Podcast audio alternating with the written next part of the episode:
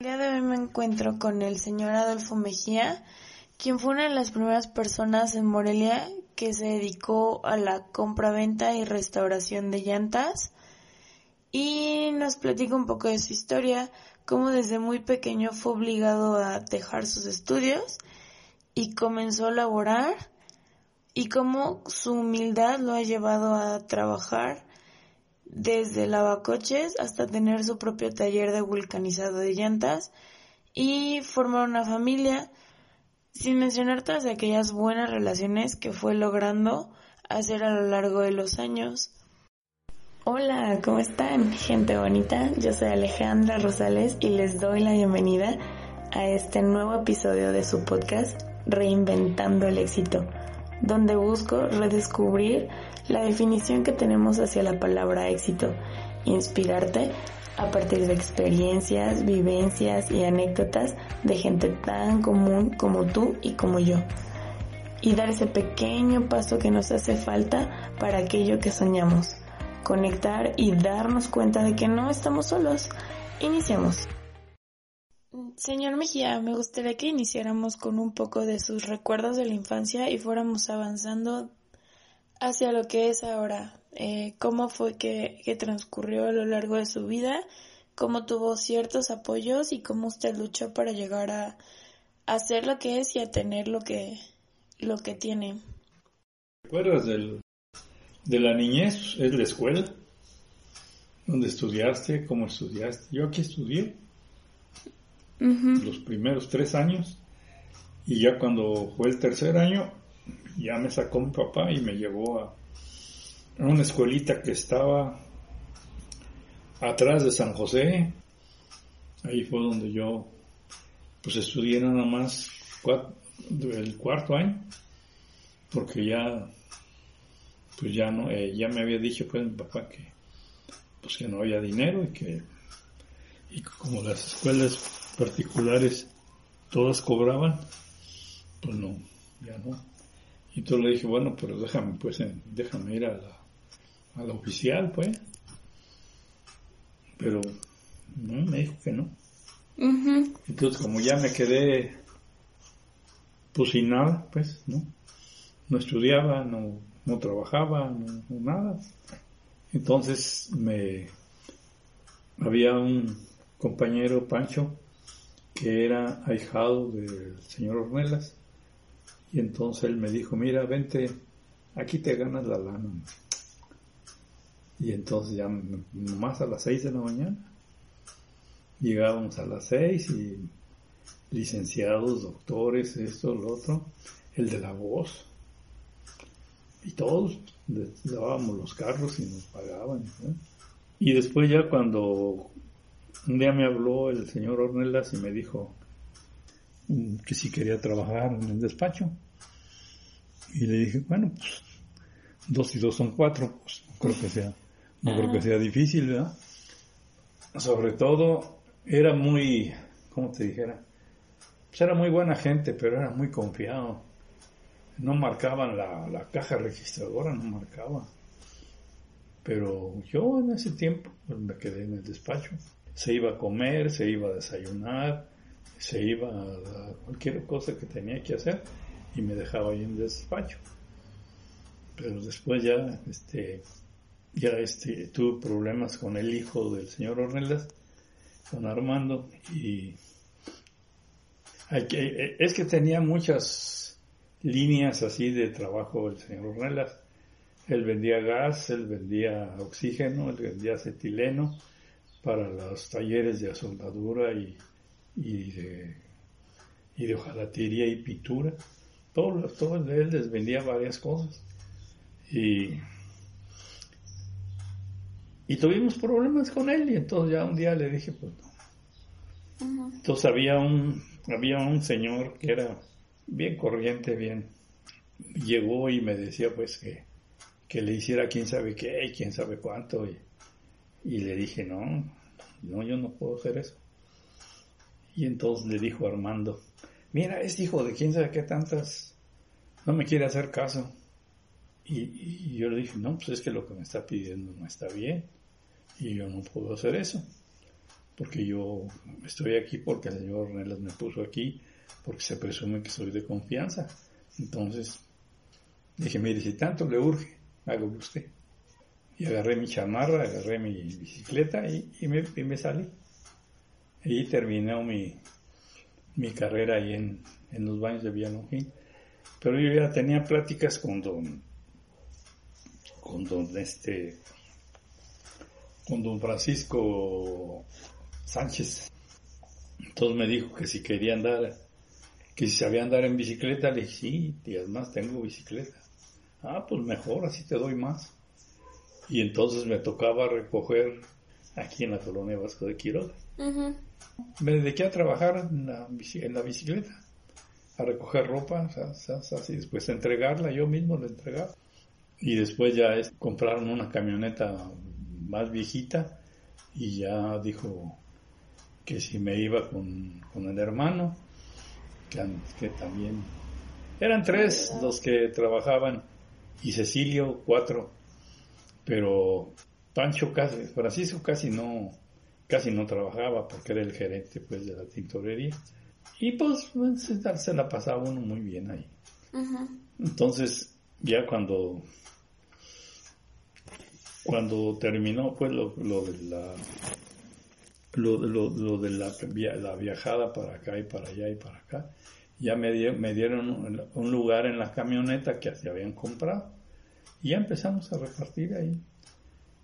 Al principio me pusieron con un muchacho que le decían el chato y después ya me pasaron con Cecilio y ya pues, pasó pasaron los años y, y un día pues ya este me dijo que si tenía, que si tenía ganas de trabajar en las llantas y me fui a la moderna, que era una, una vulcanizadora que estaba donde ahorita está el banco enfrente de la estatua de Cárdenas. Creo que sí, ajá.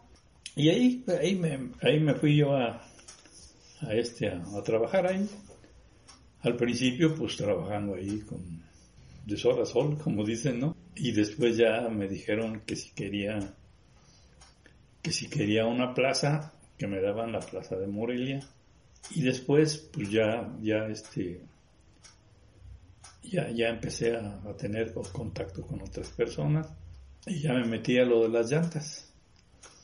Que fue, y después, pues ya un día me dijo don Alfonso, Alfonso Ramírez, y, y me dijo que si quería, que si quería viajar, yo como ustedes quieran, yo, si me van a dar una camionetita, pues Y le compraron una camionetita modelo cuarenta y tantos, cuarenta y seis creo,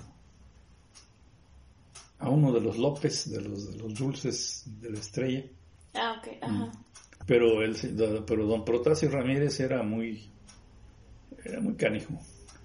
Y entonces, este, él, él, él, él tenía el viaje Pascual, Tacán, Barullar y Rosales. Entonces un día me habló y me dijo, no le gustaría salir a, mi plaza porque ya, ya no aguanto a mi hermano que es un...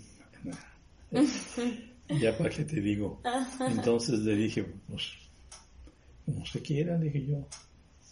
Estoy puestísimo nomás, pues, no tengo, yo no tengo camioneta.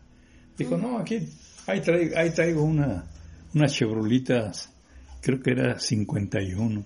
Bueno, ya, ya viejita, pues no, pero, pero era una chabrolita muy, muy, muy buena de gabacha. Y después aquí, pues ya se quedó.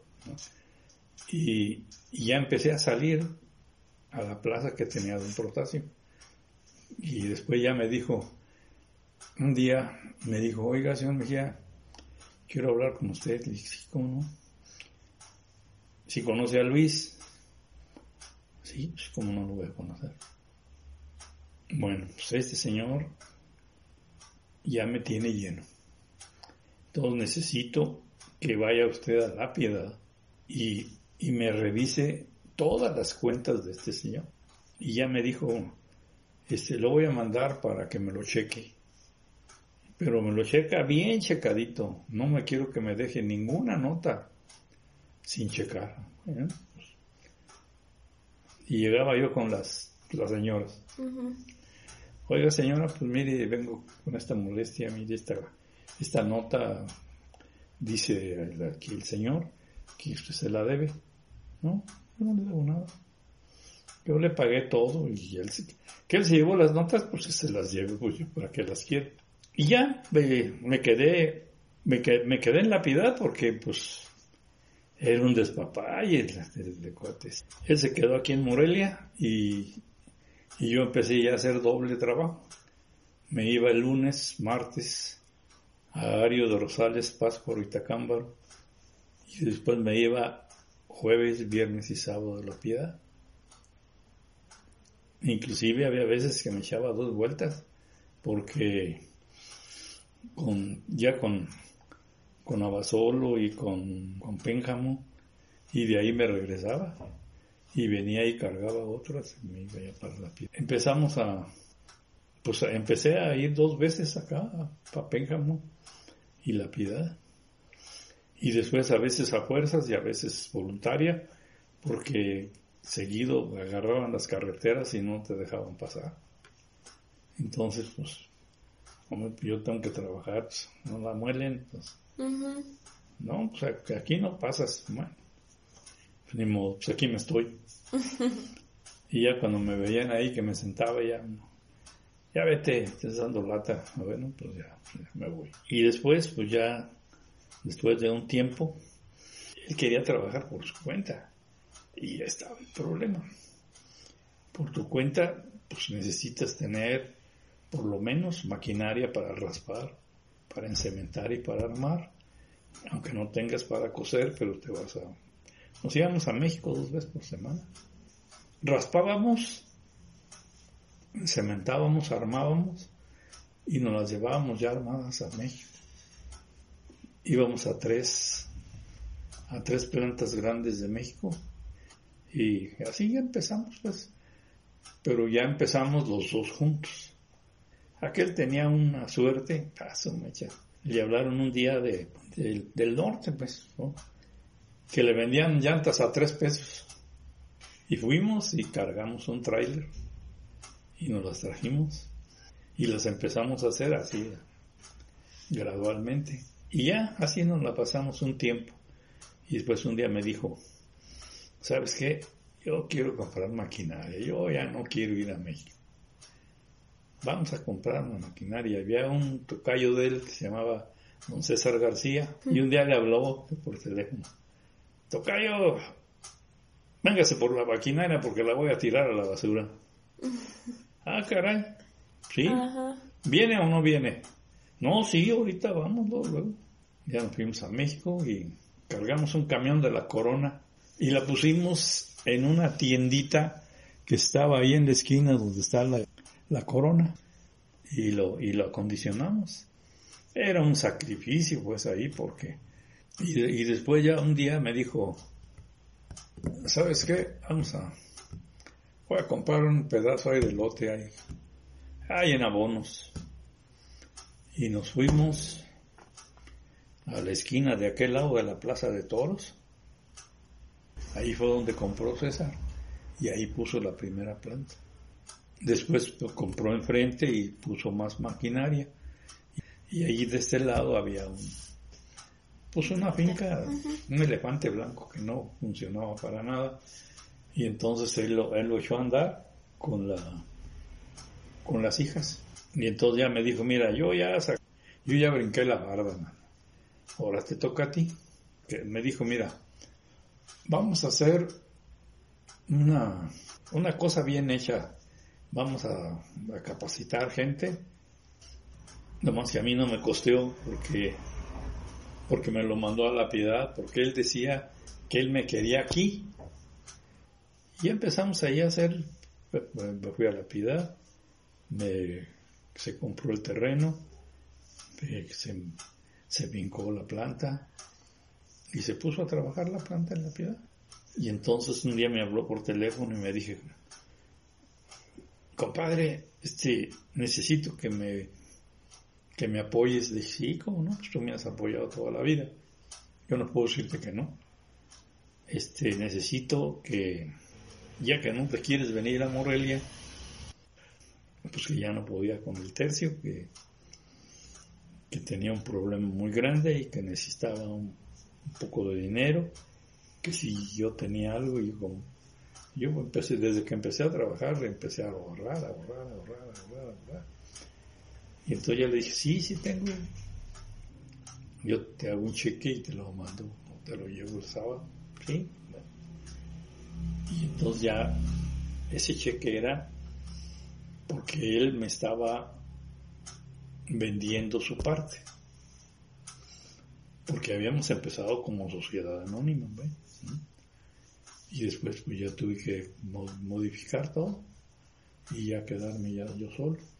Ahí nos la fuimos llevando pues al pasito, al pasito, al pasito, al pasito, de que me fui haciendo poco a poquito de mis cosas. Porque como te digo, mira, esto, y me tuve que venir de la piedad porque me mandó un gerente pues para allá. Pero era una rata, hijo de las islas. Pero... ¿Cuánto tiempo duraste en la piedad? Como 30 años. Sí, pues yo me fui como en el, como en el 61, 60, 60 o 61. Y me regresé hasta el 98. y, y en ese tiempo fue cuando ya me vine y ya estaba Meva pues, pues funcionando con, con, Susana y con Claudia. Y entonces dije yo, y ahora, y ahora, ¿yo qué voy a hacer? ¿Mm? Tú, o sea, tú estando en la piedad, fincaste primero acá y trabajabas tú la piedad y le endosaste como a ellas la parte de...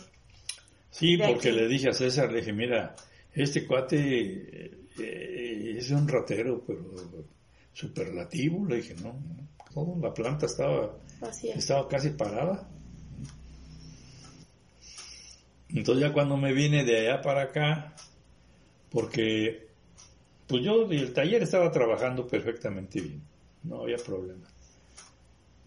Pero, pero le hablé a, este, al que me proveía de, de fierros de, renovación, moldes, esto, lo otro, y,